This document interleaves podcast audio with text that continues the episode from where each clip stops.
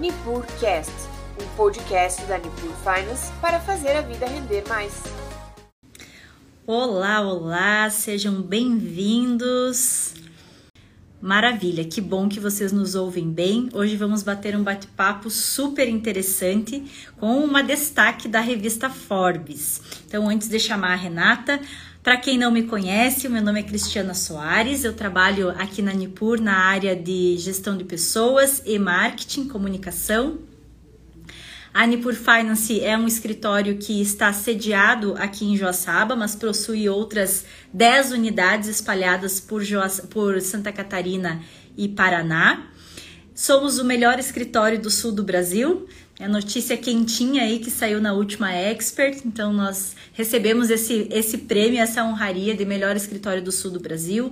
Somos o nono escritório do Brasil e estamos muito felizes em poder compartilhar com a nossa audiência e com os nossos clientes essa premiação que é fruto de um trabalho realizado com muita dedicação, mas também é fruto da confiança de cada um dos nossos clientes e parceiros. Então, muito obrigada a todos vocês. Eu vou chamar aqui a Renata e aí a gente pode dar início ao nosso bate-papo. Oi, Cris. Olá, tudo bem com você, Renata? Tudo ótimo, e você? Tudo bem, me ouve bem? Tô ouvindo bem, só tá cortando um pouco tua imagem? Isso. Eu vou Aí, tá ótimo. Mais um pouquinho. Agora tá bom? Tá ótimo. Legal. Estávamos as duas ansiosas para esse bate-papo que já estava agendado aí há mais de um super, mês. Super, super. Gente, assim, ó, já vou adiantar para vocês. Eu conversei um pouquinho com a Renata há um mês e pouco atrás para entender um pouquinho a trajetória dela e o que, que nós iríamos abordar aqui nessa conversa. E eu saí super inspirada e entusiasmada de um bate-papo que foi super curtinho, mas realmente, assim, a Renata tem uma energia muito boa e uma história realmente super inspiradora.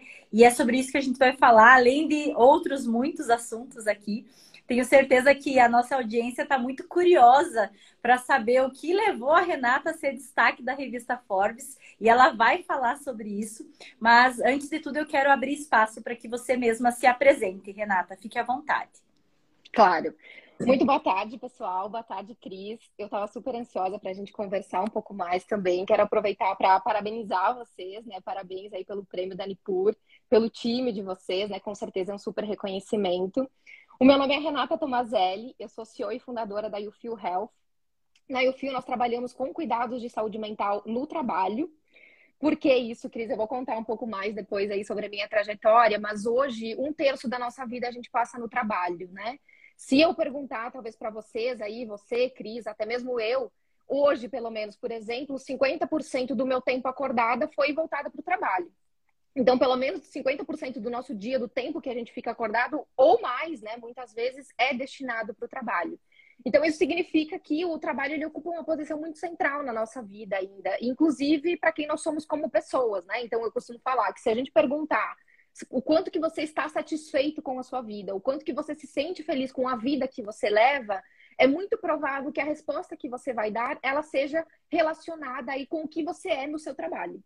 Então, o trabalho ele ocupa esse espaço que é central na nossa vida e foi por isso que eu fundei aí o Feel Health. Vou contar para vocês um pouco mais sobre o que a gente faz e um pouco também sobre a trajetória, né? Do que, que me levou a olhar para esse tema dentro das organizações, o que, que a gente faz hoje para que no final das contas os colaboradores, as equipes estejam mais saudáveis, né? mentalmente saudáveis, porque pessoas saudáveis tem uma performance melhor e uma performance melhor leva aí a construção de negócios mais sustentáveis. E é isso que a gente ajuda as empresas a fazer.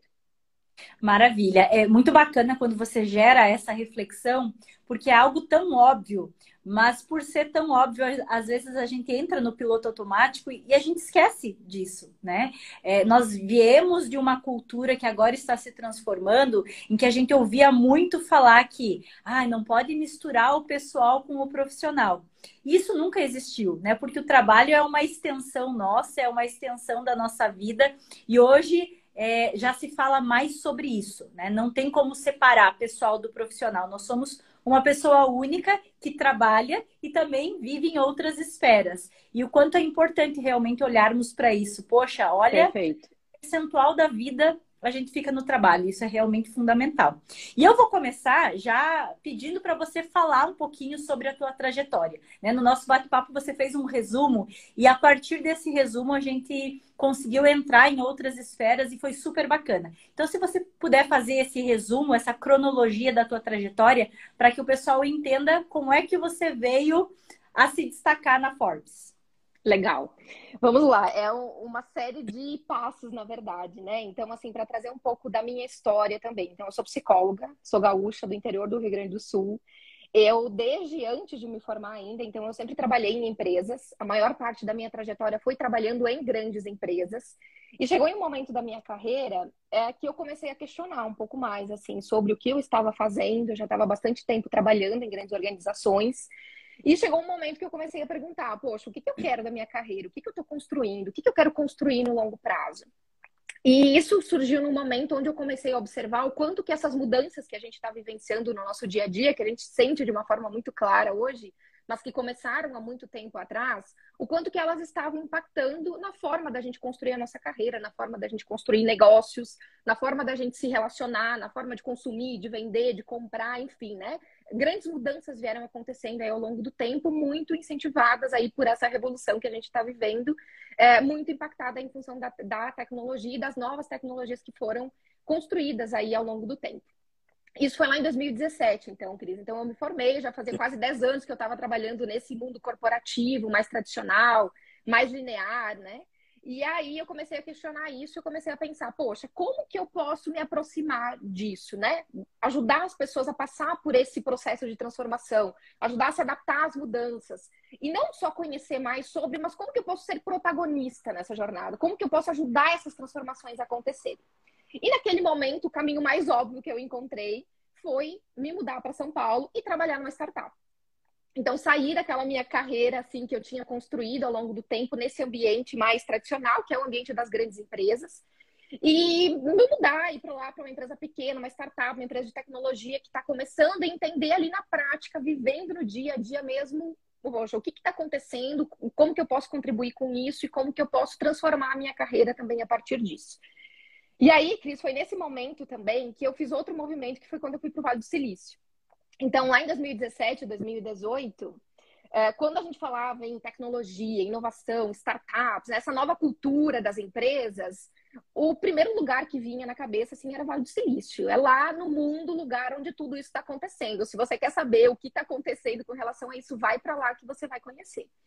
E aí foi que eu decidi ir para o Vale do Silício para conhecer e sentir, enfim, um pouco mais de perto sobre como tudo estava acontecendo. E eu fui com um propósito inicial, assim, muito de conhecer um pouco mais, de ampliar a minha perspectiva, mas olhando para a minha carreira. E aí eu voltei de lá, assim, a minha perspectiva ampliou tanto que, assim, que eu comecei a questionar, inclusive, a Renata, assim, como pessoa. É, como mulher, como que impacto que eu quero causar, o que, que eu estou construindo, como que eu estou dedicando o meu tempo, como que eu estou usando o meu tempo aqui, a minha vida o meu trabalho, como que eu ajudo as pessoas. Então eu voltei para cá assim muito inquieta e me questionando muito sobre esses pontos e comecei a pensar, poxa, quais são os meus próximos passos? E eu percebi, Cris, um ponto super interessante na época, que eu comecei a observar o quanto que todas essas mudanças, elas estavam impactando em um ponto super crucial da nossa vida, que é a nossa saúde mental.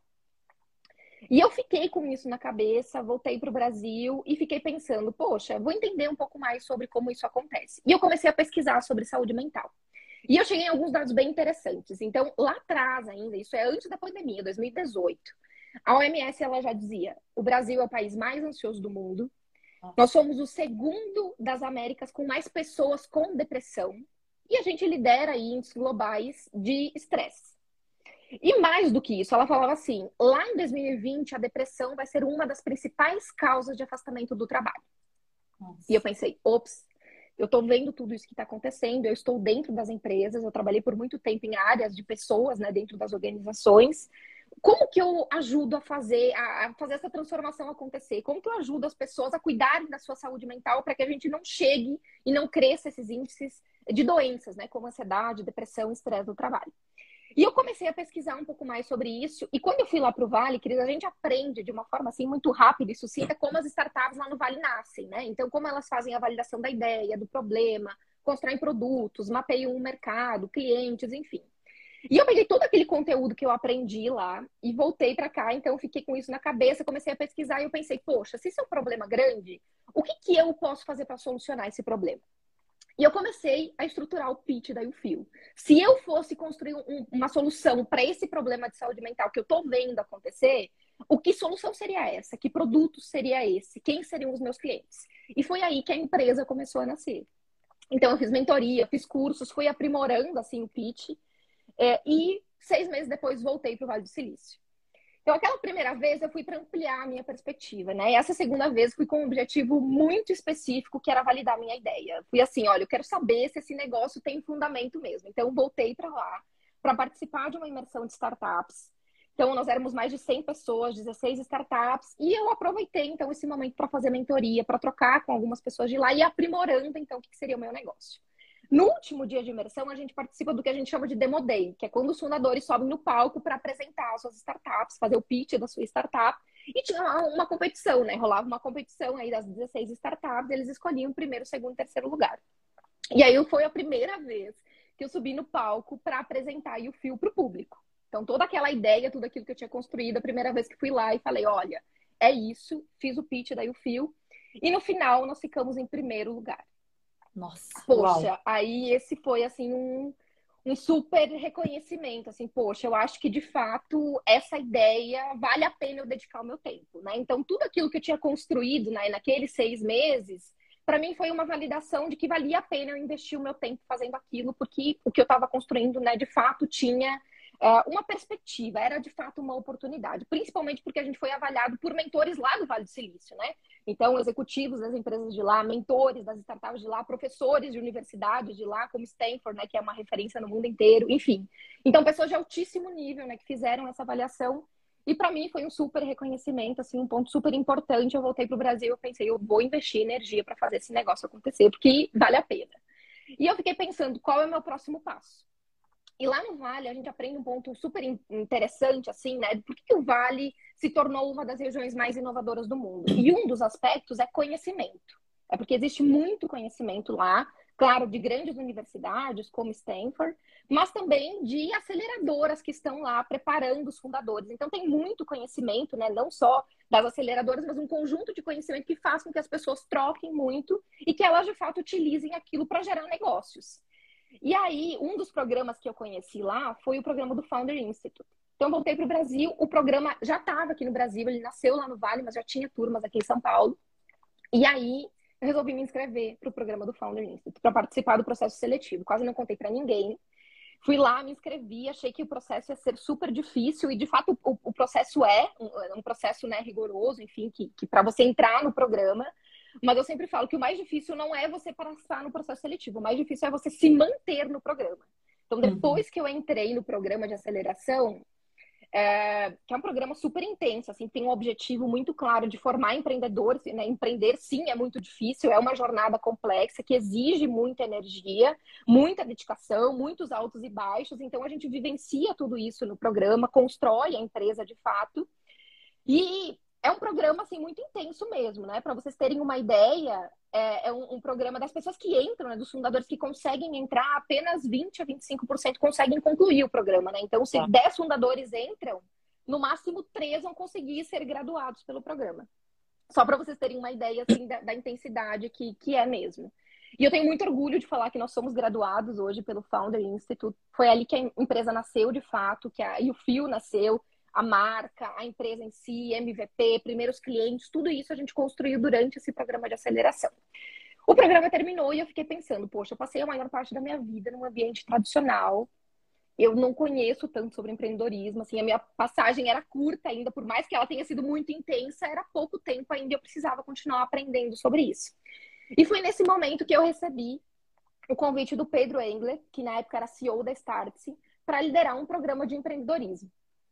Então, eu tive a oportunidade de liderar esse programa, de aprender muito nessa jornada, de estar muito próxima de grandes empreendedores, né, do próprio time da Starts, né, que tem pessoas incríveis, e aprender e, no dia a dia, assim, na prática, como os negócios acontecem, como as startups são construídas e principalmente, assim, a como lidar com as diversidades que a gente tem todos os dias como empreendedor, né? Então, é, tudo isso assim que a gente ouve falar sobre faça acontecer, eu vivenciei muito perto com essa experiência que eu tive com o time da Startse principalmente. E aí, Cris, depois de dois anos, eu senti confiança o suficiente para me dedicar full time para o Fio, para dedicar todo o meu tempo para a empresa. Então, durante esse tempo, eu fui tocando a empresa em paralelo, fui aprendendo, desenvolvendo. Claro que no início da empresa também a gente faz todas as etapas de validação, né? Então, eu fui fazendo isso em conjunto. Foram dois anos assim de imenso aprendizado e chegou no momento que eu entendi, olha, agora é o momento que eu quero me dedicar totalmente a minha empresa, porque eu acho que chegou a hora de fazer isso acontecer. E esse momento, uh, Cris, ele veio muito embasado pelo próprio reconhecimento que você falou da Forbes, né? Que foi quando eu saí entre as 15 fundadoras de health techs que estão democratizando acesso à saúde no Brasil. Poxa, saúde no Brasil é um super desafio. Eu vou falar daqui a pouco para vocês um pouco mais, né, é sobre isso, sobre o que a gente faz na UFIO, mas assim, não é novidade para nenhum de nós o quanto que saúde é desafiador é, principalmente quando a gente olha também para esse novo contexto, utilizar tecnologia para cuidar da saúde, né? Toda essa transformação que a gente está passando nesse momento, e estar entre as 15 fundadoras, né? Mulheres que estão à frente de negócios para democratizar isso no país. Poxa, assim, para mim foi um motivo de muito orgulho, de um super reconhecimento e que mostrou que a gente estava no caminho certo. Assim, tudo que a gente estava construindo é, valia a pena, assim, e olha, siga em frente porque é esse o caminho. É claro que a gente tem vários reconhecimentos que acontecem no dia a dia. Você falou no início também, né, um agradecimento sobre os clientes, né? Eu acho que os clientes, os clientes eles são a, a maior forma do, de reconhecer de fato o que a gente está falando. Mas eu preciso falar também que esse reconhecimento da Forbes, que une né, uma série de, de questões aí e que mostra, olha, tem gente fazendo as coisas acontecer e eu acho que é por aqui o caminho. Então, foi um, um momento super especial para mim, para o Fio como empresa também. E logo depois disso, eu decidi, então, dedicar o meu tempo para a UFIO, é o que eu faço hoje, né? Como eu falei lá no início, eu sou CEO e fundadora da UFIO. E recentemente a gente recebeu mais um reconhecimento internacional, aconteceu lá na China, o Fórum de Liderança de, dos países do BRICS, onde teve o concurso de inovação de mulheres empreendedoras. Então, foi um concurso que buscou reconhecer mulheres que estão empreendendo nos seus países, né, dentro dos países do BRICS, e que tem um negócio com potencial de escala e impacto é, de transformação social, não só no seu país, mas globalmente também. E eu tenho muito orgulho em falar que eu estou lá representando o Brasil, eu sou uma das vencedoras do concurso, representando o meu país, tudo isso que a gente está fazendo aqui. E é claro que isso também é um reconhecimento, mas eu falo que é mais do que um reconhecimento. Eu acho que isso traz uma grande responsabilidade também, né? Para a gente continuar fazendo o nosso trabalho e mais do que isso, né, como mulher empreendedora, eu preciso falar também que se empreender é difícil para as mulheres é ainda mais, né? Eu estou falando aí de que hoje, por exemplo, só para vocês terem uma ideia, 5% das startups no Brasil são fundadas por mulheres. Apenas 5%. E apenas outros 5% têm mulheres como cofundadoras. Ou seja, 90% das startups no Brasil ainda são fundadas por homens. Não que esse cenário seja muito diferente em outros países, eu acho que a gente tem um desafio que é global. Eu estou trazendo dados mais daqui para a gente entender um pouco mais da nossa realidade, do nosso contexto. Mas isso significa que a gente tem um grande desafio, inclusive como mulher empreendedora e mulheres na liderança, né? Você também fazendo um trabalho brilhante aí, né, Cris? O quanto que isso faz diferença na construção dos nossos negócios.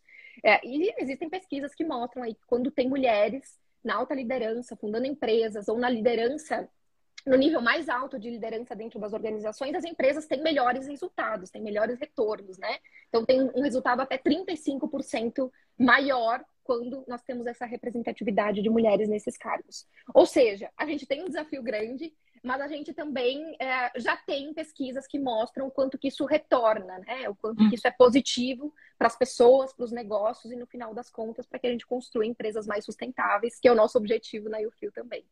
Então, eu tenho aí sim uma responsabilidade de apoiar outras mulheres, de inspirar outras mulheres para que em conjunto, como a gente está fazendo aqui, batendo esse papo, a gente possa gerar essa transformação que a gente tanto quer ver acontecer. Que bacana, né? Que bacana falar sobre isso, Renata. E te ouvindo, eu me sinto muito feliz pela realidade da Nipur, né? Eu sei que essa não é a realidade de todas as empresas e você que rodou o mundo aí deve ter visto muitas coisas. Mas quando você fala, e eu digo que eu fico feliz, é porque realmente Hoje, aqui na Nipur, é isso que você falou da liderança feminina, nós temos lideranças em todos os níveis da organização. Uma das nossas fundadoras é mulher, e nós temos é, lideranças no conselho, lideranças regionais. É, então, é muito bacana e a gente percebe o efeito que isso tem mesmo dentro da organização. O quanto Perfeito. essa quantidade de ideias e essa miscigenação de perfis contribui para que a empresa consiga alcançar mais rápido alguns objetivos e consiga olhar, ter uma visão de longo prazo com essa, essa misturinha de perfis, né? Tem características masculinas que são muito importantes e tem características femininas que também são muito importantes e são complementares. E o quanto isso é importante nas organizações, né? Ter essa miscigenação, ter esse compartilhar de, de ideias, é super importante mesmo. E uma das coisas que você falou ao longo aqui desse nosso bate-papo foi das dificuldades, dos desafios de empreender. Dos desafios, particularmente, de empreender no Brasil, e nós sabemos o quanto é desafiador. E aí você trouxe essa carga adicional, né? Do desafio de empreender no Brasil sendo mulher. Ao longo da tua jornada, quais foram os desafios que ficaram mais latentes para você? Cris, eu vejo que o, o, desafio que ficou, porque assim, eu comecei e eu fui fazendo, né? Então, fui entendendo, ó, o momento é esse, eu vou fazer isso, vamos entender o que funciona aqui, aí eu vou para o meu próximo passo. Eu acredito que o principal desafio é entender o meu próximo passo, sabe? Então, é isso que eu aprendi muito lá no início, poxa, eu não tenho. Não, não, quando eu comecei, eu não tinha uma visão lá na frente. O que, que isso é? Isso é uma empresa? Como que isso cresce? Como que eu alcanço o mercado? Como que eu construo o, o meu produto? Como que eu atinjo mais clientes? Então, acho que os principais desafios foi, foram relacionados a entender essa jornada. Uh, mas eu acho que o que me ajudou assim ao longo do caminho foi correr alguns riscos. Né? Então, desde que eu me mudei, é, que eu resolvi ir para uma startup, que eu resolvi ir para o Vale, que eu entendi que ali tinha um problema, que eu fui dando pequenos passos que foram me levando até onde eu estou hoje, que é num momento muito diferente, mas que ainda é uma jornada de conhecimento e crescimento e busca que a gente está constantemente, né? Então, eu acredito que os principais desafios foi assim sair de um contexto muito tradicional, previsível, que a gente já sabe mais ou menos o que vai acontecer, para um mundo completamente diferente, sem saber qual seria o meu próximo passo, né? O que, que eu faço agora, e eu precisar construir aquele meu próximo passo com o que eu tinha naquele momento em mãos. Então, eu acredito que esse tenha sido o, o principal desafio, assim, de olhar ano que vem, não sei, não sei o que vai ser o ano que vem. E eu vou precisar construir essa jornada, que foi quando eu comecei lá em 2018, né? Eu estava muito aberta às possibilidades, eu fui entendendo, poxa, tem tudo isso. Qual é o caminho que eu quero seguir? Então, eu acho que tem um exercício de autoconhecimento que é super importante, que a gente precisa fazer, principalmente porque a gente está em constante transformação e mudança também. Então, poxa, de todas essas possibilidades, por onde que eu vou e o que, que vai me mostrar que eu estou no caminho, né? Então, eu contei para vocês aqui uma jornada de alguns pontos que foram mostrando que a gente estava no caminho. Quando a gente fechou o primeiro cliente, quando a gente cresceu para outros clientes, quando a gente alcançou o reconhecimento da Forbes, o próprio prêmio agora de, de reconhecimento do concurso de inovação dos países do BRICS, enfim, foram vários pontos que foram mostrando que a gente estava no caminho. Então, eu acho que as principais dificuldades é a gente conseguir lidar com altos e baixos, que acontecem diariamente, ter é, essa capacidade de fazer a gestão de tudo isso, gestão do estresse, né? A gente trabalha com saúde mental, então lá no início eu me trabalhei muito para isso, assim, para entender, olha, a jornada do empreendedor é assim, o que, que eu posso fazer para me autoconhecer, para fazer uma gestão de como que eu vou lidar com todas essas situações. É sim, alguns momentos muito estressantes, então que recursos que eu vou adotar para lidar com essa jornada da melhor forma, para que ela seja muito produtiva. E tem um ponto bem interessante, sabe, Cris, que no início eu pensava assim, nossa, como é que eu vou aproveitar a jornada? Porque no empreendedorismo a gente ouve muito assim, aproveite a jornada. E eu pensava assim, como é que eu vou aproveitar a jornada se é, se é tão difícil, se é tão estressante, se é tão desgastante, sabe? Eu ficava me questionando assim. E aí, em um determinado momento, eu entendi, Cris, que aproveitar a jornada era ser eu mesma vivendo um passo de cada vez, de acordo com as coisas que eu acredito. Só que isso exige um, um momento de autoconhecimento. Porque senão a gente vai, a Cris vai falar assim, olha, Renata, eu acho que você tem que ir por aqui. Aí eu vou lá em outro programa e ele fala, não, acho que é por aqui. Aí você entra lá numa live e fala, não, é por lá. E aí você fica perdida no meio de tanta informação e você não sabe para onde seguir. Qual que é a resposta? Está contigo. Né? Uhum. Né? Você precisa se conhecer para entender qual daqueles caminhos que você está vendo faz sentido. Então, para mim, aproveitar a jornada, assim, já aproveitando para trazer um pouco do aprendizado desses principais desafios, é entender quem eu sou, o que, que eu quero fazer, qual é o impacto que eu quero gerar, qual é o propósito que eu tenho na minha vida, com a minha empresa, e como que eu vou escalar isso para o máximo de pessoas possíveis, para que a gente cause um impacto positivo por meio do que a gente está fazendo. Então, eu acho que está muito relacionado assim com, com isso. Entender que a gente não vai ter o mapa completo, a gente vai correr até um determinado ponto e depois a gente vai ver qual é o próximo ponto, que era algo que me angustiava muito lá no início. E, e a gente não consegue, é, o Steve Jobs falava isso, né? A gente não consegue linkar os pontos olhando para trás, a gente é, olhando para frente, a gente só consegue linkar os pontos olhando para trás. Então eu contei aqui a história, é uma história contando para trás, que hoje faz muito sentido, mas que quando eu comecei lá em 2017, eu não sabia. Uhum. Então eu acho que é um pouco por aí. Sabe que, ouvindo te falar, né, eu lembro muito de uma frase que diz que Deus recompensa os corajosos. Né? E é, é necessário muita coragem para empreender justamente porque você não tem a segurança, você não tem certeza de nada, né? Na verdade, nós não temos certeza sobre nada, nós idealizamos a certeza, né? Mas principalmente no empreendedorismo, é você pular no desconhecido mesmo, né? Você abraçar o desconhecido e como você falou, você vai construindo o caminho, colocando o tijolinho que está imediatamente à sua frente, mas você não consegue ver a escada completa, né? Você vai, vai subindo e quando você chegou lá, você olha para trás, uau, tem uma, uma escada formada aí. Mas você foi construindo passo a passo. E, e você falou muito do propósito. Sabe que quando eu converso com qualquer pessoa de sucesso, eu sempre, eu sempre percebo esse ponto em comum. Né? E, e, eu tenho uma crença de que as pessoas que realmente dão certo nos seus negócios são aquelas que criaram o negócio de dentro para fora. Né? Então, eu, eu não penso no meu negócio pensando na recompensa financeira, mas isso é uma consequência de eu ter um propósito muito claro. Então, eu, eu posso começar o negócio sem saber como fazer, mas eu sei o que eu quero fazer.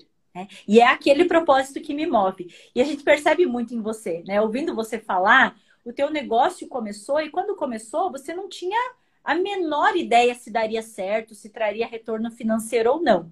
Mas o que te moveu foi algo que veio muito de dentro, né? Qual é a contribuição que eu quero deixar para esse mundo? E isso é propósito. Eu penso que ter isso aceso é o primeiro passo para dar certo, para ter sucesso. Por quê? Porque quando você não tem um propósito muito claro, na hora que as dificuldades aparecem, o financeiro não é suficiente. Né? E aí a primeira coisa que você pensa é, poxa, eu vou desistir. Tá muito difícil para mim. Mas Por que, quando... eu tô aqui? É, exatamente. Por que, que eu tô sofrendo? Né? É só por dinheiro? Então, talvez eu possa conseguir algo que uhum. me dê uhum. menos trabalho e um retorno mais rápido. Mas quando você está alicerçado em um propósito muito forte e a dificuldade aparece, você lembra do teu porquê. Não, mas eu sei por que, que eu escolhi esse caminho. E aí fica mais fácil vencer as dificuldades. Não é que vai ser fácil, né? Mas fica um, pouquinho mais suave. Tu concorda com isso? Eu concordo, Cris. Sabe que eu, você estava falando aqui, eu fui lembrando sobre quando que eu senti que, que esse era o propósito do que eu queria fazer, né? E eu comentei para vocês aqui que a primeira vez que eu apresentei aí o fio para o público foi lá no Vale do Silício, né? Para aquele público de mais de 100 pessoas, eu subi lá para apresentar o meu negócio, o que eu queria construir, qual era o tamanho do problema, como que eu iria fazer aquilo acontecer. E quando saiu o resultado, né, que a gente ficou em primeiro lugar, foi a primeira vez na minha vida assim que eu senti que o meu propósito ele poderia se tornar algo maior, poderia se tornar um negócio e poderia impactar muitas pessoas. Então, parece que depois que eu comecei a empreender, eu sempre fui vinculada né, com essa história do propósito, o que, que me move. Mas depois que eu comecei a empreender, parece que o propósito ele cresceu além de mim. Assim, é, o propósito ele não é só para o meu impacto, só pensando em mim, só pensando na minha carreira. É como que eu posso impactar muitas pessoas, como que eu posso escalar isso, como que eu posso ajudar muitas pessoas que podem estar sofrendo ou pessoas que podem ter atitudes hoje para cuidar da sua saúde mental e que não sofram amanhã né? Para que a gente não, não cumpra aí os índices que a própria Organização Mundial da Saúde fala que a gente vai chegar lá em 2030, né? Com pessoas mais ansiosas, mais depressivas, mais estresse no trabalho. Então, como que a gente olha para a prevenção nos cuidados de saúde mental? Como que eu cuido para as pessoas que já estão sofrendo hoje? Então, eu, assim, eu acho que isso cresceu além de mim, sabe? Além da Renata profissional, e isso to tomou parte da minha vida, assim, é isso que me move. E é por isso que eu acordo todos os dias. Eu acho que isso está vinculado com o que tu está falando do propósito, Cris, porque é isso que vai nos manter ali mesmo com todas as dificuldades, seguindo em frente, descansando, recarregando e acordando no outro dia, vamos lá, porque é, é para isso que eu vim aqui, sabe? É isso que eu quero fazer acontecer, é assim que eu quero investir meu tempo. Legal. E uma coisa muito legal que você falou foi a questão dos altos e baixos. Porque nós temos uma idealização de que para que a gente se considere pessoas de sucesso ou pessoas plenas em felicidade, é, a felicidade tem que ser uma constante, né? Ela é uma coisa linear. Então, eu acho que para ter sucesso tem que estar tudo sempre bem, 100% do tempo. E não é sobre isso, né? A vida não é sobre isso. A vida é sobre a gente entender que tem altos e baixos mesmo. E quanto mais eu consigo me trabalhar para acolher esses momentos de altos e baixos, mais feliz eu vou ser. Então, a felicidade não é a ausência de tristeza, é eu saber entender, interpretar e acolher esses momentos. E é muito legal você falar isso, porque existe uma idealização do que é empreender, né? Porque nas redes sociais a gente só vê o palco, a gente não vê o bastidor. Então, quando a gente compara o palco do outro com o nosso bastidor, parece que a grama do vizinho é sempre mais verde, né? É, é, ah, exatamente uma empresa e parece tão fantástico, tão maravilhoso. E não é sobre isso. Todo mundo tem perrengue, nos bastidores tem problema para resolver. É sobre o quanto você está disposto a viver isso, né? Sabe que eu acho que o viver com intensidade não tem a ver com viver só, só coisas boas. É viver com intensidade mesmo, né? É viver ao máximo todos os momentos. Eu estou vivendo a dificuldade, é o entender que, que isso significa? Qual é o recado que isso está me trazendo? Como é que eu posso trabalhar esse momento? Isso é viver com intensidade, né? E eu acho que ter essa consciência no empreender é super importante, de que é uma jornada que vai ter obstáculos, vai ter desafios e você tem que estar aberta para isso, porque senão na primeira dificuldade você quer desistir mesmo, né? É, Cris, sabe que agora eu lembrei de um outro ponto que foi no meio, né? No meio não, né? No início dessa jornada, eu tive uma pessoa muito próxima a, a mim, da minha família, que foi diagnosticada com depressão. Nossa. E foi um período muito difícil, assim, que eu acompanhei muito de perto, assim, o tratamento, diagnóstico, tratamento, acompanhamento. Ela não é uma jornada simples, né? Muito pelo contrário. E ela é uma jornada intensa, assim, que exige muito cuidado e nos envolve emocionalmente aqui, né? No caso, porque é alguém muito próximo. E eu entendi, eu aproveitei essa dificuldade também, Cris, para entender como que eu posso ajudar outras pessoas que talvez não tenham acesso que eu consigo apoiar aqui uma pessoa da minha família a, a fazer esse passo a passo, né? Porque muitas pessoas não conhecem. Só para a gente ter uma ideia, é quase 50% das pessoas que sofrem com depressão hoje, elas nem sabem que aquilo que elas estão passando é depressão. Imagina ter atendimento, né? Isso significa que se eu tenho 10 pessoas na minha empresa com depressão, talvez 5 nem saibam que aquilo é depressão.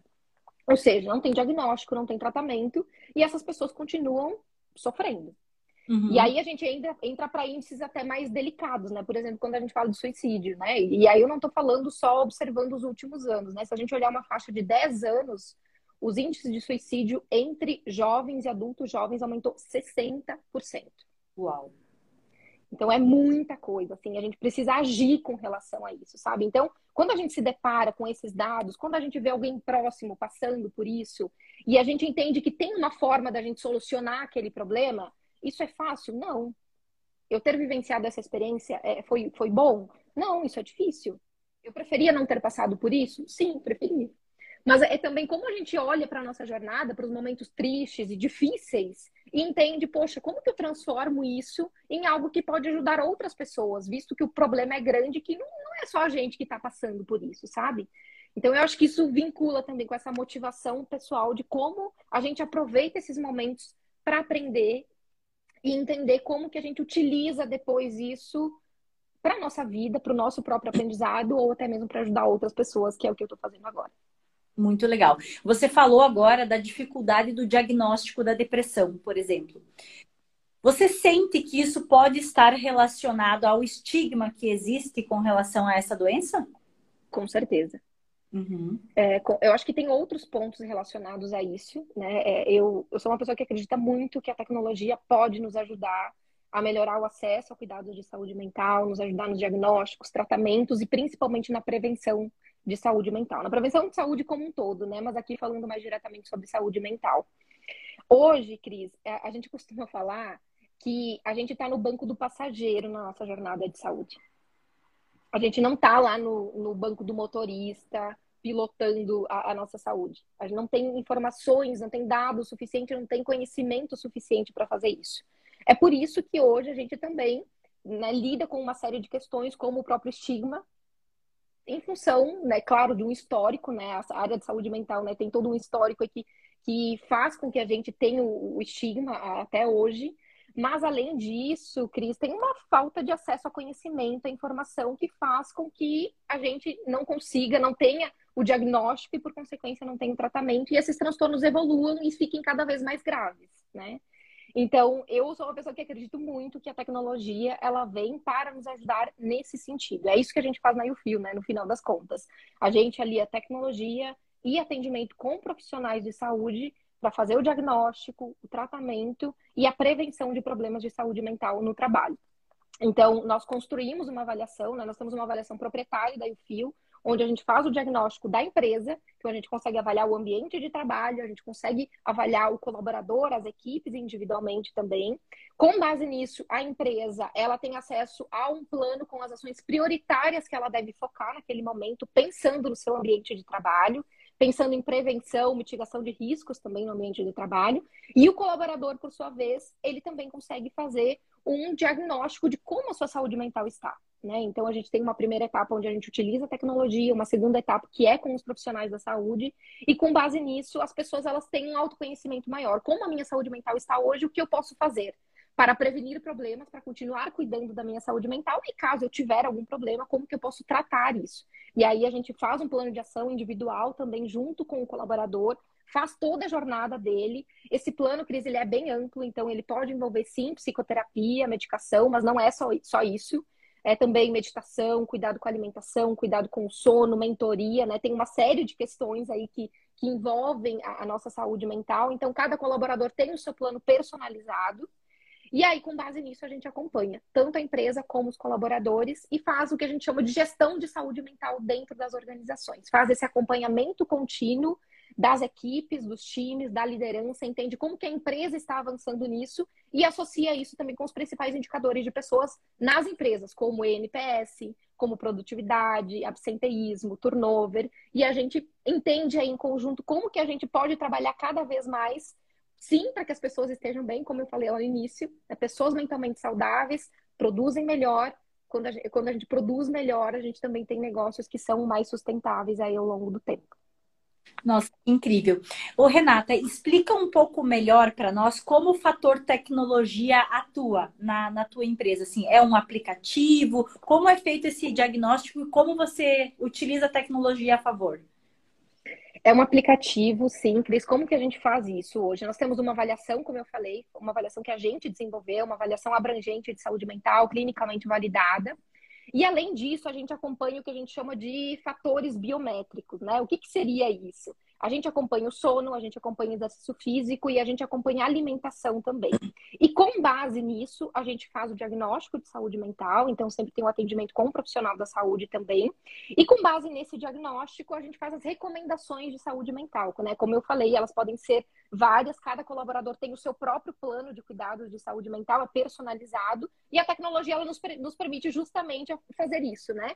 Avaliar individualmente o sono, alimentação, hidratação, exercício físico, as próprias condições de saúde mental, relacionar tudo isso e entender o que, que vai funcionar para a Cris. No momento que a Cris está, o que, que ela precisa? Como que ela pode prevenir problemas? Qual é a situação que ela está passando que eu posso ajudar? E aí, Cris, a gente sempre fala, a gente tanto ajuda com preocupações do dia a dia, que todos nós temos, como no tratamento de doenças, como ansiedade, depressão, burnout, né, que é o estresse relacionado ao trabalho. Então, a gente tem uma linha bastante ampla e o nosso objetivo é contribuir com todos os colaboradores, não só para o tratamento, como eu falei, mas principalmente pensando na prevenção. E aí, Cris, outro dia, só para fazer um comentário aqui, porque eu acho que isso ilustra um pouco mais sobre como que a tecnologia nos ajuda, né? Eu acredito muito que a tecnologia, ela nos ajuda a ser protagonistas da nossa saúde mental. A gente sair do banco do passageiro e a gente ir lá. Eu sou, eu tô pilotando aqui, eu tenho informação suficiente, eu consigo acompanhar os meus dados, e isso gera uma informação para mim que eu sou protagonista da minha saúde mental. Eu consigo atuar proativamente. E não reativamente, que é o que a maioria da gente faz hoje, né? Que é só cuidando da doença.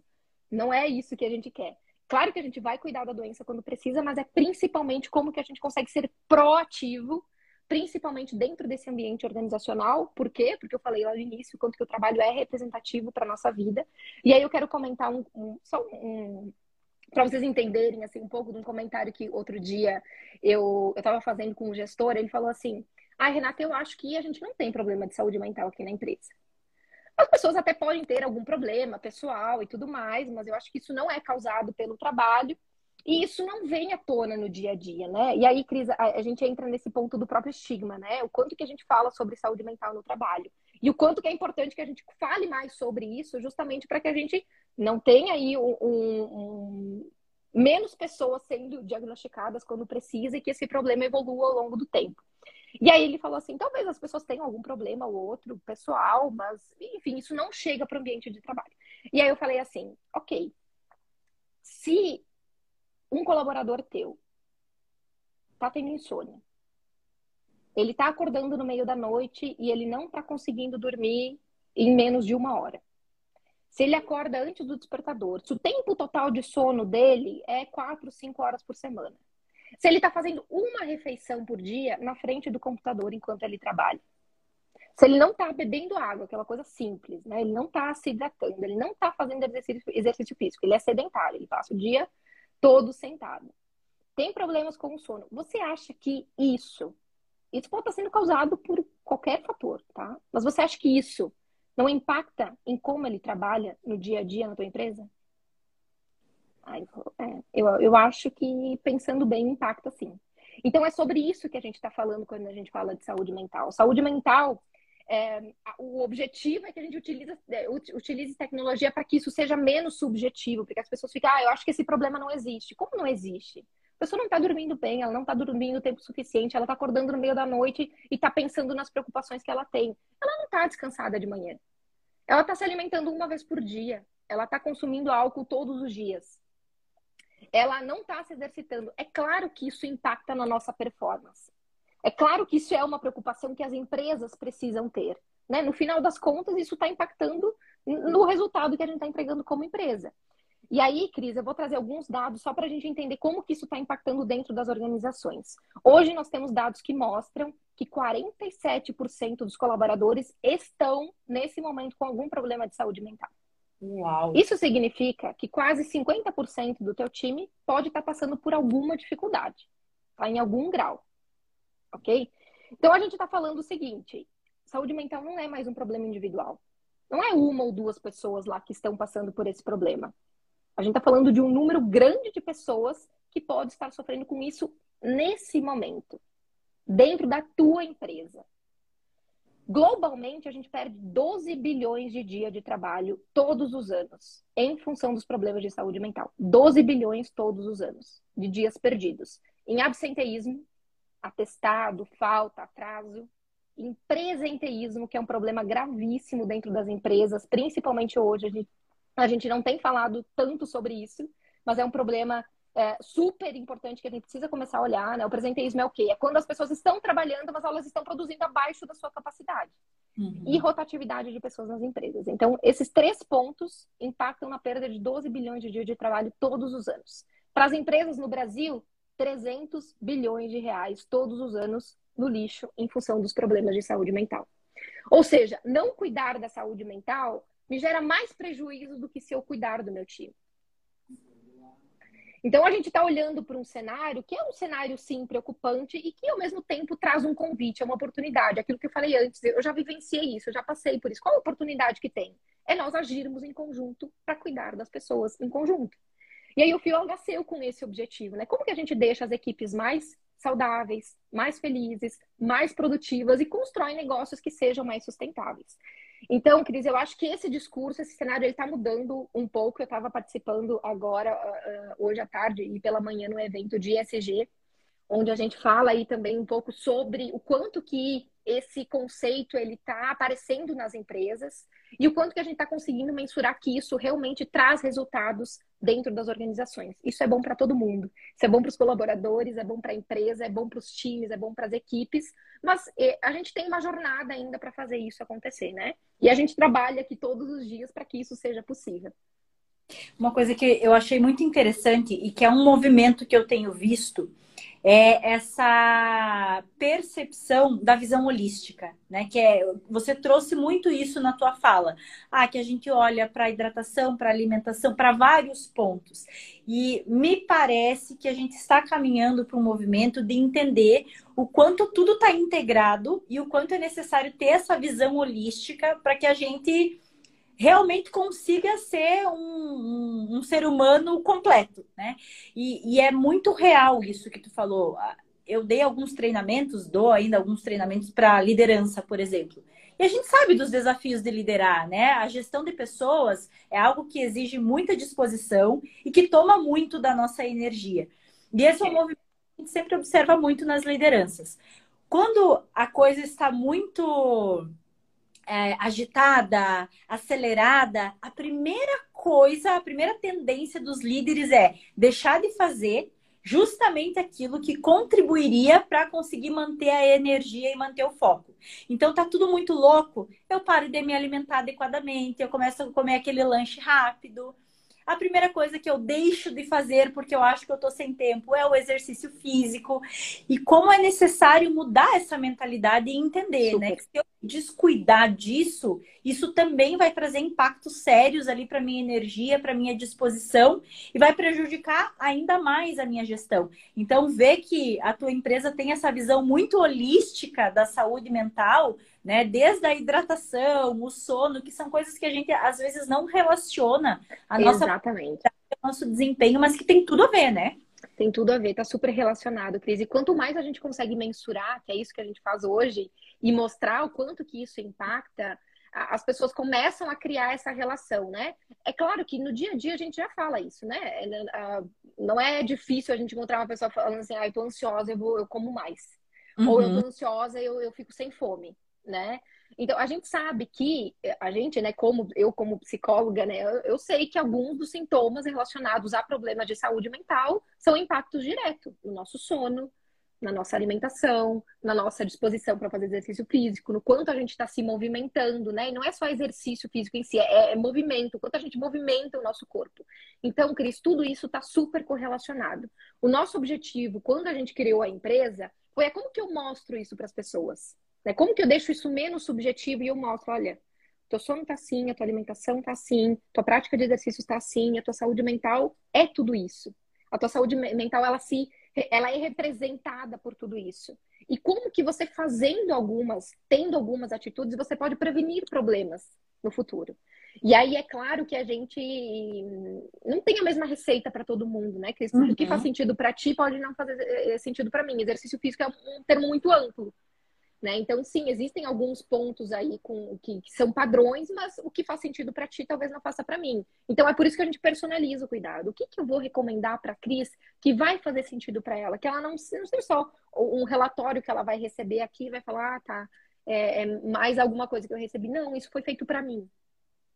Isso Uau. é para ti, isso é pensando na tua realidade, é pensando no teu momento, é pensando em como você pode cuidar da tua saúde. E, e, no final das contas, como isso vai impactar na tua vida como um todo, né? Uhum. É aquilo que você falou no início. Cada vez mais a gente está olhando para as pessoas de uma forma integrada, porque no final das contas é assim que nós somos. Algum tempo a gente já achou que não, mas no final das contas a gente está assumindo que essa é a realidade, né? Exatamente. Eu imagino, Renata, que você sinta que ainda está no início dessa jornada, né? Que o, o caminho aí é longo. Super. muitas transformações ainda para fazer, mas eu acredito também que passos importantes já foram dados, né? O, esse estigma né, da, da depressão, é, a gente até conversou na, no nosso último bate-papo, né? Que é, quando você está com um problema físico, né? Um braço quebrado, uma perna quebrada, é, isso é muito visível, né? É, tá, tá ali, você consegue medir aquilo, né? E o, a, a, o problema mental, a doença mental, ela é algo que não é mensurável, né? Não, não tá ali factível, você não consegue enxergar. E aí isso dificulta mesmo, né? E acaba estigmatizando isso. É, a gente tem também muito um estigma assim de que a pessoa depressiva, ela tá depressiva 100% do tempo, né? Então assim, se a pessoa foi diagnosticada com depressão e eu vi ela dando risada, frescura. Tá com depressão coisa nenhuma. Eu encontrei ela agora e ela tava dando risada, né? Porque eu acho que é muito isso que tu falou, ainda existe pouca informação ou a informação não é bem disseminada. E a gente cria alguns preconceitos do que seja ou não a ansiedade, ou a depressão, ou a síndrome do pânico, e isso dificulta muito o processo. Exato. Mas eu queria que você uhum. falasse sobre os passos que você já identifica que foram dados, assim, nesse teu, nessa tua trajetória trabalhando com isso, quais foram os avanços que você já notou? Cris, eu acho que o principal avanço é a gente conseguir mensurar isso. Né? Uhum. Né? Isso que você está falando, a gente não consegue mensurar, é o que eu ouço das empresas, assim, na maior parte do tempo, tá? É como que a gente mensura. Então, acho que o primeiro passo que a gente deu é como que a gente utiliza a tecnologia para mensurar. Uhum. É como que eu saio daquilo, ah, eu não sei se a Renata está sofrendo com algum problema de saúde mental, e eu olho para os dados dela e eu vejo como está o sono, como ela está se alimentando, como ela está se exercitando. Eu faço uma avaliação de saúde mental, ela responde algumas perguntas, eu consigo identificar como a saúde mental dela e eu correlaciono tudo isso. Né? Então, quando a gente fala e a gente é, constrói algoritmos, né, para fazer essa avaliação de saúde mental, é, é isso, né? Nada mais é do que a correlação de uma série de fatores, inclusive mensuráveis e fisiológicos, que vão nos dar o um indicativo de como a saúde mental das pessoas está. Com base nisso, Cris, a gente criou um score de saúde mental. Então, hoje a gente consegue fazer um mapeamento e saber como que as pessoas estão, né? As próprias pessoas, elas têm conhecimento sobre como a sua saúde mental está hoje, né? Com base nessa avaliação. Ela está boa, ela precisa de atenção, você precisa procurar um profissional imediatamente, porque às vezes a gente não sabe também, né?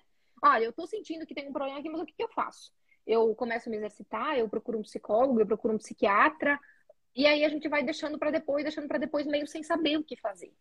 Então, o nosso primeiro objetivo é falar assim: olha, tem um jeito aqui de você saber como a tua saúde mental está. Com base nos teus dados, com base na tua avaliação, eu vou te falar: olha, tua saúde mental nesse momento é X. Se a gente identificar qualquer sinal de risco, a gente encaminha para o profissional da saúde. Então, imediatamente você é direcionado para o profissional da saúde com base na tua avaliação para a gente entender como que a gente vai te ajudar. Então, eu acho que os principais avanços, eles são relacionados a isso. A gente começar a mensurar, a gente dar poder para as pessoas saberem como elas estão. Então, não sou eu que vou falar, olha, você está assim ou, ou, ou assado, né? É você que tem é, autonomia para ter esse conhecimento sobre como você está. E sim, se você precisar de ajuda, a gente tem profissionais da saúde capacitados que estão aqui para te atender e para te ajudar nessa jornada seja o que você precisar, assim, seja uma preocupação específica, que às vezes, ah, eu só estou passando por esse momento, eu quero trocar uma ideia, eu quero entender um pouco melhor sobre isso, ou seja, até um tratamento de ansiedade, depressão, estresse no trabalho, que a gente né, tem visto aí que são os temas mais é, que tem mais aparecido dentro das organizações, né? Que é o contexto que nós estamos. Então, Cris, eu acho que os principais avanços é, são esses, assim, é mensurar, é utilizar a tecnologia a nosso favor, é colocar o usuário no centro, você é protagonista da tua saúde com base nos teus dados, com base no nosso conhecimento né, de, de, longa data aí, de profissionais que estão dedicados inteiramente a fazer isso acontecer. A gente te ajuda nessa jornada de descoberta de como cuidar da tua saúde mental e depois dessa avaliação, o que você pode fazer com isso e mensurar resultados, Cris, porque eu acho que esse é o principal desafio. Um outro ponto super importante é que assim, é como que eu mensuro o resultado disso que eu estou fazendo? Ele é assim, ah, eu acho que eu melhorei. Eu fiz tanto tempo de terapia, melhorei. Fica assim, é muito. Ah, eu acho que sim, ou, ou recebi alto ou não, enfim, é subjetivo ainda. Como uhum. que termina esse processo, sabe? Então, uma das formas da gente fazer isso é mensurar resultados. A gente está mensurando junto. Olha, Renata, se você está em alguma situação de risco hoje, como que você vai estar daqui três meses? Uhum. O que, que você precisa fazer nesses três meses? Como você vai estar daqui três meses? O que, que você vai fazer nos próximos três? Como você vai estar? Então, a gente vai mensurando o resultado e vai ajudando a pessoa a entender: olha, eu saí de X, fui para Y, eu fiz isso, funcionou, isso não funcionou, agora eu vou para outro lugar, enfim. a gente ajuda nessa evolução. Então, para mim, é avaliar, mensurar, dar autonomia para o usuário, ele ser protagonista de sua saúde, ele ter todo o, o, o aparato de suporte que ele precisa para fazer isso acontecer, porque a gente não sabe tudo, é por isso que a gente só cuida da doença. Então, é como que eu dou todo o suporte que ele precisa para cuidar da sua saúde mental e como que eu ajudo ele a medir resultados, para não ficar uma coisa solta assim. Ah, vai lá, faz terapia e sei lá. Depois a gente vê daqui um ano se você melhorou ou não. Não. A gente acompanha muito de perto, faz um acompanhamento contínuo e acompanha em conjunto com a empresa, né? Porque aí, no final das contas, isso está gerando resultado para a organização. Resultado em termos, assim, de satisfação com o trabalho, de clima de trabalho, de ambiente de trabalho e outros resultados também que são vinculados à produtividade. Né? Uhum. No final das contas, a gente existe também como negócio para isso, né? Ninguém quer aqui quer ser improdutivo. A gente trabalha para ser improdutivo? Não. A gente quer ser produtivo. Às vezes a gente olha assim, ai, nossa, tá falando sobre produtividade é, não é só sobre produtividade, mas é também sobre isso. A gente quer uhum. dedicar o nosso tempo para fazer algo construtivo, algo legal, algo, algo que, que seja positivo para todos nós. Então, uhum. a gente ajuda a empresa a mensurar isso. Quais são os indicadores que são importantes para a empresa e como que a gente contribui para chegar lá. Então, a gente faz um acompanhamento contínuo, é, que para mim é chave, assim, Cris, quando a gente pensa em, em uma estratégia sustentável de saúde mental que não seja uma estratégia pontual, assim, ah, vamos lá, vamos uhum. colocar um benefício de terapia, é isso. Não. É como a gente avalia, mensura, direciona, personaliza, que aí a tecnologia ela vem muito com, com esse ponto, assim, como que eu personalizo. Eu vou fazer só um parênteses aqui, Cris, porque eu, eu li uma matéria esses dias que fala que, por exemplo, as pessoas que tomam antidepressivos, os antidepressivos eles são só efetivos para 40% das pessoas. Uau. Ou seja, se eu tenho 10 pessoas tomando antidepressivo, vai funcionar só para 4. E aí, é. talvez não seja a estratégia mais eficiente aqui. Como que eu acompanho e eu ofereço uma outra solução? Enfim, né? eu não, não fico deixando tomando um ano esse antidepressivo se ele não faz efeito nenhum. Enfim. Então, é um acompanhamento muito próximo, profissional da saúde, eh, o usuário, né? E, e como a gente entende o que, que vai funcionar para cada uma das pessoas e mensura resultados. Nossa, que, que legal. Eu já fiquei curiosíssima para fazer essa avaliação, né? Curiosa e com medo também, né? Porque vai que apareça aí alguma coisa, mas eu fiquei super curiosa. E você sente, Renata, que as empresas estão mais abertas? Porque, vamos lá, é, há uma década atrás não se ouvia falar muito sobre isso nas empresas, né? Era um assunto meio tabu, assim. Ah, isso não é responsabilidade minha, né? Uhum. A mental é responsabilidade de cada um. Você sente que houve avanços também na abertura e na procura das empresas por entender sobre esse assunto e realmente atuar sobre ele? Eu acho, Cris, que teve uma abertura para fazer algo. Por quê? Uhum. Porque a pandemia chegou, o problema estava ali, eu preciso fazer alguma coisa. Então a gente vê um crescimento em função dessa demanda, né, que aconteceu em função do momento específico, né? Uhum. Agora a gente está saindo um pouco desse momento, né? Porque as empresas elas estão é, estruturando aí um formato de trabalho diferente, alguns para presencial, outros para o híbrido, outros mantêm o remoto, elas estão entendendo um pouco mais assim como que vai funcionar. Como a pandemia estava acontecendo, então teve empresas que adotaram assim uma estratégia rápida de contingência, tá? Vou falar assim, é, porque precisou. Agora, de fato, o quanto que isso vai ser sustentável ao longo do tempo é o que as empresas precisam pensar nesse momento. É isso que a gente está ajudando as empresas a fazer agora. Inclusive, estamos prontos para ajudar mais empresas a montar a sua estratégia de saúde mental, algo que seja sustentável ao longo do tempo, algo que vai gerar resultados. Então, Cris, eu acho que sim, a gente tem falado mais sobre, só que assim, ter feito uma ação só em 2020, 2021 e deixar por isso e não mensurar resultado, falar, ah, vai lá, esse benefício aqui é isso, eu acho que é pouco provável que ao longo do tempo isso de fato seja, traga uma efetividade maior e tenha consistência e seja sustentável, sabe? Então, acho que a gente tem uma jornada muito longa pela frente. Basta a gente olhar as pesquisas, né? Tem várias pesquisas que mostram assim, qual o percentual de colaboradores que acha que a sua empresa é, investe em saúde mental.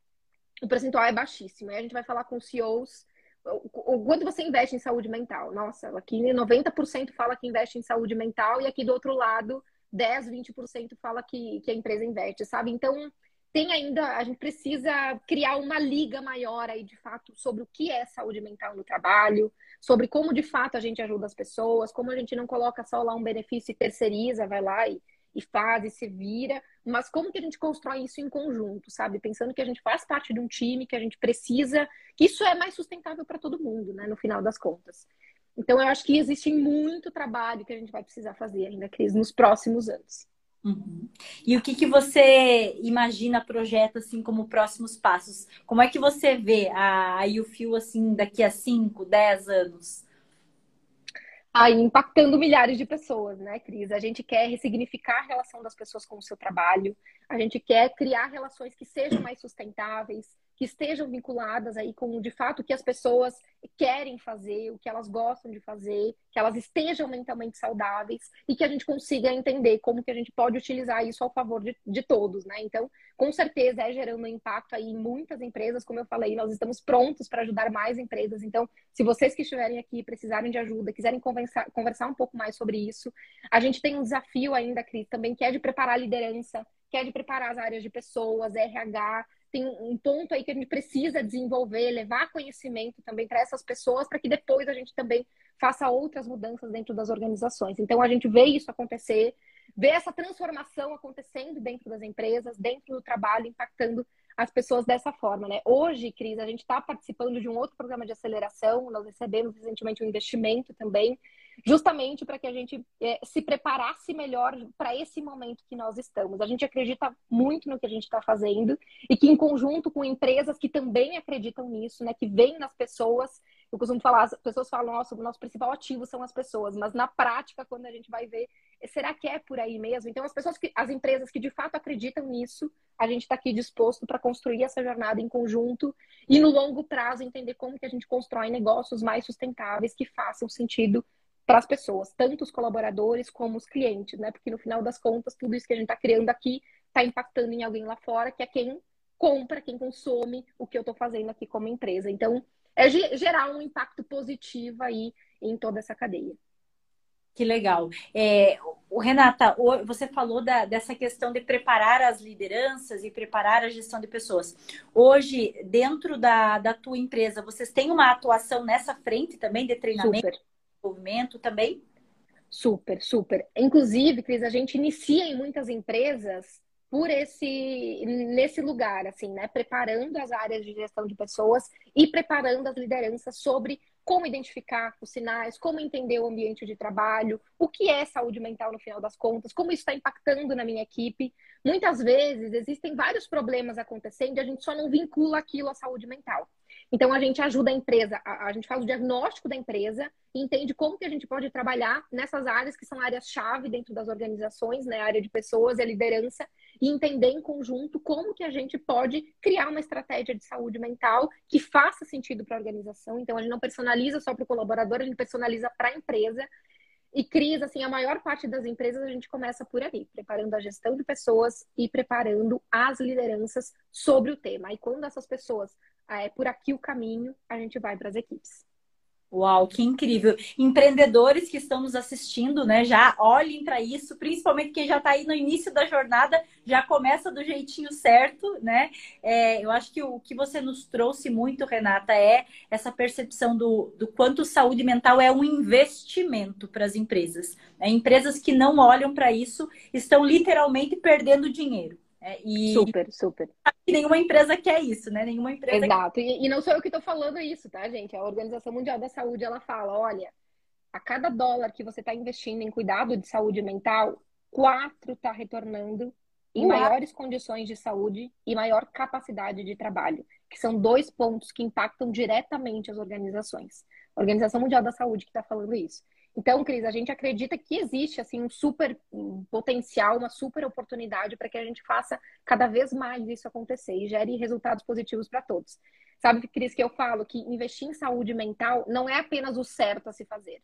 Sim, a gente investe porque é o certo, porque a gente quer cuidar das pessoas, mas além disso, é o que é mais estratégico para as empresas, é mais lucrativo para as empresas no final das contas. Só a gente está se dando conta é, de como isso está acontecendo nesse momento e a gente está ajudando as empresas a, a, trilhar essa jornada, né? Entender como faz isso acontecer na prática, mensurando inclusive o retorno do investimento dentro da organização. Olha só, um dólar para quatro, né? A nossa especialidade. Um dólar para quatro. é investimentos. Então, a gente pode ter toda certeza que esse é um dos investimentos mais rentáveis, hein? É, e vocês investem em pessoas aí, né, Cris? Então, você sabe muito bem como que é isso. Sim, sabe que é, é uma coisa que nos orgulha muito, assim, né? Nós temos aqui um, uma frase que, que já virou, assim, o nosso mote, né? Que somos uma empresa de pessoas no mercado financeiro. Porque a gente sabe que o mercado financeiro é um mercado muito voltado para resultados, para números, é, para racionalidade, para o pragmatismo, e isso é super importante, né? E é lógico que nós queremos resultados, mas cada vez mais a gente tem percebido o quanto cuidar das pessoas e ser uma empresa com esse foco realmente traz resultados, né? Renata, eu quero super te agradecer. Foi uma aula, né? Foi um bate-papo, mas foi também uma aula é, de um jeito muito simples, de um jeito muito didático, que realmente faz a gente olhar para essa problemática e analisar ela com uma percepção totalmente diferente, olhando para como realmente isso é fundamental, é importante e deve fazer parte da estratégia de qualquer negócio, de, de qualquer empresa. Então, te agradecer pela tua disponibilidade e pela tua entrega. Né? Você realmente está entregando algo muito precioso para o mundo. Com toda certeza, o que você tem feito já está impactando muitas pessoas e eu acho que com esse propósito forte que te move, esse brilho no olho, você vai impactar ainda muitas outras pessoas. Espero te ver mais vezes. É, e, e, super obrigada. Eu quero deixar aí o espaço aberto para que você também possa deixar a tua mensagem final e agradecer a audiência que esteve conosco aqui. Muito bom, Cris. Eu que agradeço. Super obrigada a você, a Nipur. Passou muito rápido assim o nosso bate-papo aqui, foi muito gostoso. Foi muito gostoso estar aqui, conversar com vocês, falar sobre esse tema tão importante que é saúde mental. Então, é, assim, o meu recado final é olhem para a saúde mental de vocês, cuidem da saúde mental de vocês. É, se tem alguém que pode fazer esse movimento, é a gente começar por a gente mesmo e a gente pensar nas pessoas ao nosso redor, no nosso trabalho, quanto que o trabalho ocupa esse espaço na nossa vida e como a gente pode utilizar tudo isso ao nosso favor. Porque sim, tem um jeito da gente utilizar tudo isso ao nosso favor e isso gerar resultados para todos nós. Então, é, fica aí o meu agradecimento também a todos que estiveram com a gente. E eu espero que a gente possa se conhecer também presencialmente, né, Cris? E conversar mais aí. Obrigada, tá? Com certeza vamos agendar aí um bate-papo. Parabéns pelo tá... trabalho de vocês, tá, Cris, aí na Nipur. Nossa, imagina. Obrigada, obrigada. E eu quero convidar as pessoas que estão aqui ainda na live para seguir a Renata, né? Que ela também tem conteúdo lá no Instagram dela que com certeza vai agregar muito. Obrigada, Renata. Um beijo e até logo. Eu que agradeço. Um beijo, gente. Tchau, tchau. E aí? Curtiu o nosso conteúdo? Acompanhe a Nipur Finance pelas redes sociais, através do Instagram, arroba Nipur Finance, ou pelo nosso site www.nipur.com.br.